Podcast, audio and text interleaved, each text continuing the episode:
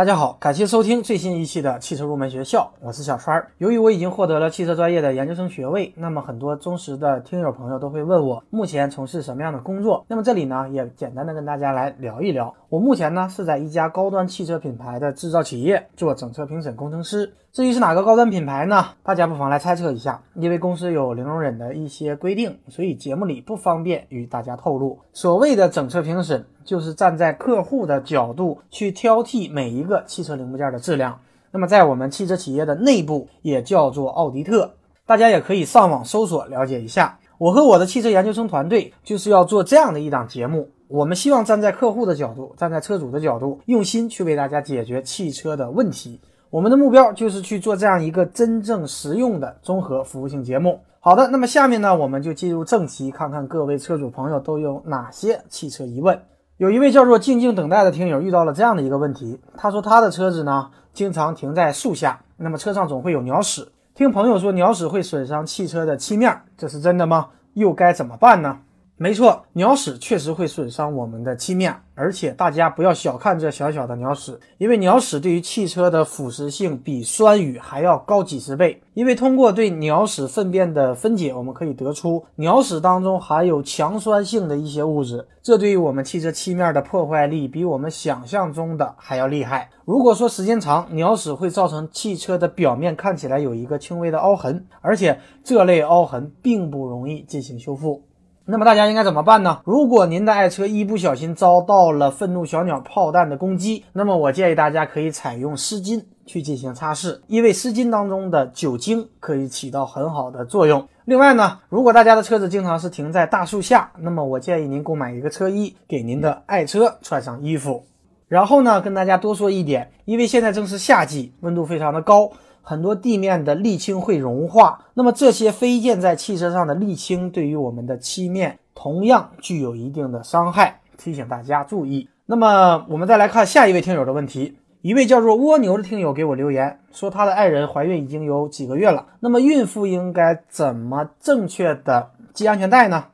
首先在这里呢，我先恭喜一下这位听友。那么对于孕妇而言，系安全带一定要注意以下一个原则。就是一定要绕开腹部婴儿的区域，避免安全带预紧对婴儿造成伤害。首先呢，对于斜对角的肩带部分，我们必须绕经肩膀，然后通过我们的胸部中间绕至腹部的旁边。而水平腰带的部分呢，必须平贴过大腿，并尽可能调整至腹部的下边缘，绝不可以将它进行上移。然后呢，我们再通过 B 柱上的一个安全带的高度调节器调整到合适的位置就可以了。在这里呢，再次恭喜这位听友。那么等到宝宝出生以后，我们也可以一起来聊一聊儿童安全座椅的一些话题。我们再来看下一位听友的问题，一位叫暴龙的听友问道：汽车的胎压到底调整到多少才合适呢？不同的人有不同的说法，很是迷惑，希望可以得到小川的建议。其实，对于汽车的胎压没有绝对的一个标准。一般来讲，汽车厂都会规定一个经济胎压和舒适胎压。胎压适当高一点，那么轮胎则更圆，所以呢，它的滚动阻力系数就会很小，这样呢，它会更加的省油。对应的胎压就是我们说的经济胎压。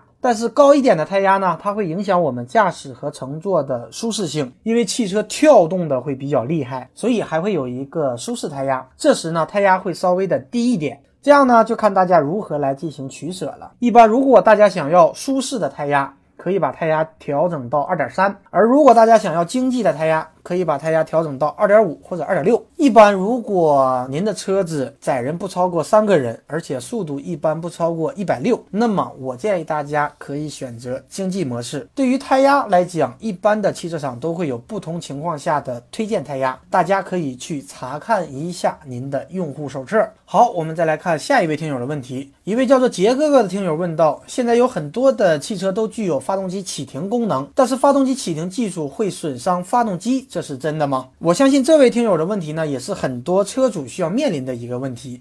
因为现在越来越多的汽车都具有发动机启停功能，但是实际上发动机启停功能它是不会损伤我们发动机的，因为发动机的磨损大部分是来自于冷启动的瞬间磨损。因为这时呢，发动机的润滑条件是最差的。但是自动启停的时间实际上很短，而且车子已经行驶了一段时间。此时呢，被机油抽出来并附着在发动机缸体内侧的机油，它并没有全部流回，所以呢，它并不属于冷启动，而是热启动。所以来讲呢，对我们的发动机并没有什么特别的损伤。但是实际上，发动机启停技术真正会造成损伤的是我们的蓄电池和启动机，因为我们需要通过蓄电池供电。启动机执行，然后呢启动发动机，所以频繁的启停发动机对我们的蓄电池和启动机是有一定的压力的。但是目前绝大多数的汽车企业呢，在推出启停装置时，他们都做了一些耐久性的实验，对我们的蓄电池和电机也做了一定的优化，所以大家不必过分担心发动机启停技术损伤您的爱车。如果大家确实非常不喜欢这个功能的话，那么也可以通过手动。关闭这个功能。我们继续来看各位听友的问题。一位叫做金山的听友问道：该如何正确选择合适的行车记录仪呢？的确，当今社会当中碰瓷儿的事件是越来越多，那么安装一个行车记录仪是非常的有必要的。这里呢，也与大家分享几个挑选行车记录仪的关键技巧。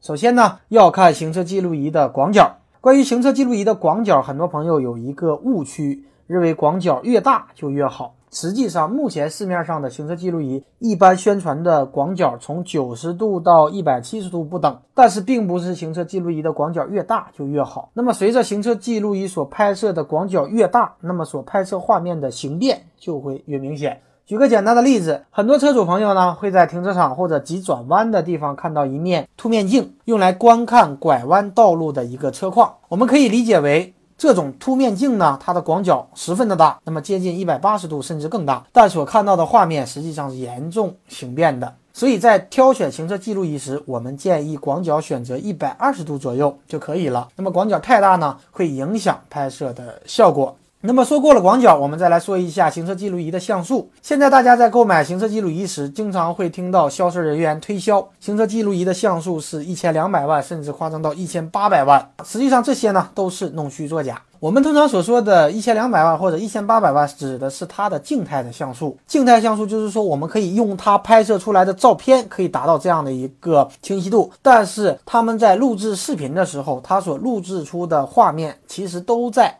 两百万像素左右，在这里呢，我们建议大家不要追求市场上高像素的行车记录仪，那么像素在二百万或者三百万就足够了。还有一些销售人员会推广具有补光功能的行车记录仪，对于补光灯这件事儿，实际上它根本起不到什么实际性的效果，反而呢会造成影像的更加不清晰。所以在这里提醒大家，在购买行车记录仪的过程当中，如果销售人员向您推销选择带有补光灯的，实际上我们没有必要进行选择。那么还有一个很多听友都会关心的问题，就是行车记录仪的蓄电池会不会爆炸？那么现在市面上销售的行车记录仪，它的电池主要分为三种，一种是液态锂电池，一种是聚合物锂电池，还有一种是超级电容。那么哪种电池的爆炸系数最高呢？专家曾经做过实验，将三种电池放在恒温六十度的安全实验箱内两个小时，最后来观察三种电池的变化。实验结果表明，液态锂电池发生了爆炸，有过明显燃烧过的痕迹。这是因为金属锂本来就很活泼，那么遇到高温就容易发生爆炸。而聚合物锂电池呢，它也有明显的变形膨胀，但是超级电容呢却完好无损。所以呢，建议大家在购买行车记录仪时，尽量挑选超级电容或者挑选聚合物锂电池，而尽量不要挑选液态锂电池。那么我们继续来看听友的问题。一位叫做“活在当下”的朋友问道：“到了夏天，打开空调，为什么总会闻到一股发霉的味道？那么该如何解决呢？”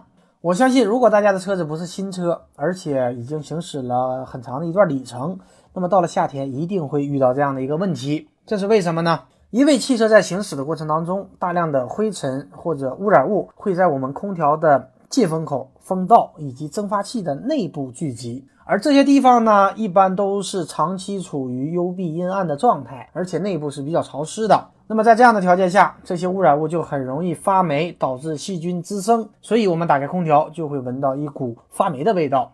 如果大家遇到了这样的问题，该怎么办呢？这里也教给大家几个方法。首先，第一个要检查的就是空调滤芯儿。空调从外部吸入的空气是要经过空调滤芯儿进行过滤的。那么如果空调滤芯长时间不更换，而且特别脏，有可能产生异味。所以大家首先要抽出空调滤芯，观察一下它是否特别的脏，并闻一下是否有特别大的异味。如果特别脏，就直接更换一个新的；而如果不是特别脏，大家也可以选择进行清理。如果更换了新的空调滤芯以后，打开空调，车子还是有一股异味，这证明不仅仅是空调滤芯导致异味的产生，那么我们就要进行空调清洗了。进行空调清洗，建议大家去一些正规的一点，建议大家去正规一点的店。因为前两天呢，有一位听友跟我反映了一个情况，他去清洗了汽车空调，可是第二天空调的鼓风机就坏了。这个情况不排除鼓风机自然损坏的可能，但是也不排除空调清洗或者动过手脚的原因。但是实际上，这时呢，修理厂他是不会承认的。所以建议大家在清洗空调之前和维修人员讲好，保证清洗空调以后一周之内空调不会出现问题。这样呢，才会更加的稳妥一些。那么对于新车主或者准新车主而言，并不是说目前您的爱车空调没有出现这个问题就高枕无忧了。这里教给大家一个预防空调发霉的方法，建议大家在关闭汽车空调以后，让风扇继续转动几分钟，来加速蒸发器外壳的干燥。那么空调内部它越是干燥，则就越不容易发霉。那么大家可以在快到达目的地的前几分钟。关闭空调，并让风扇继续转动几分钟。特别是新车和准新车，大家可以尝试一下这个方法。而且目前呢，美国通用汽车公司也设计出了一个车用空调的附属装置，它来阻止空调当中异味的产生。它实际上呢，也是应用的这个原理。只要每次空调使用的时间超过十分钟以上，这个装置就会在汽车发动机熄火之后，自动开启空调的一个加热器的风扇，并运转五分钟，来加速空调外壳的干燥，阻止霉菌的生长。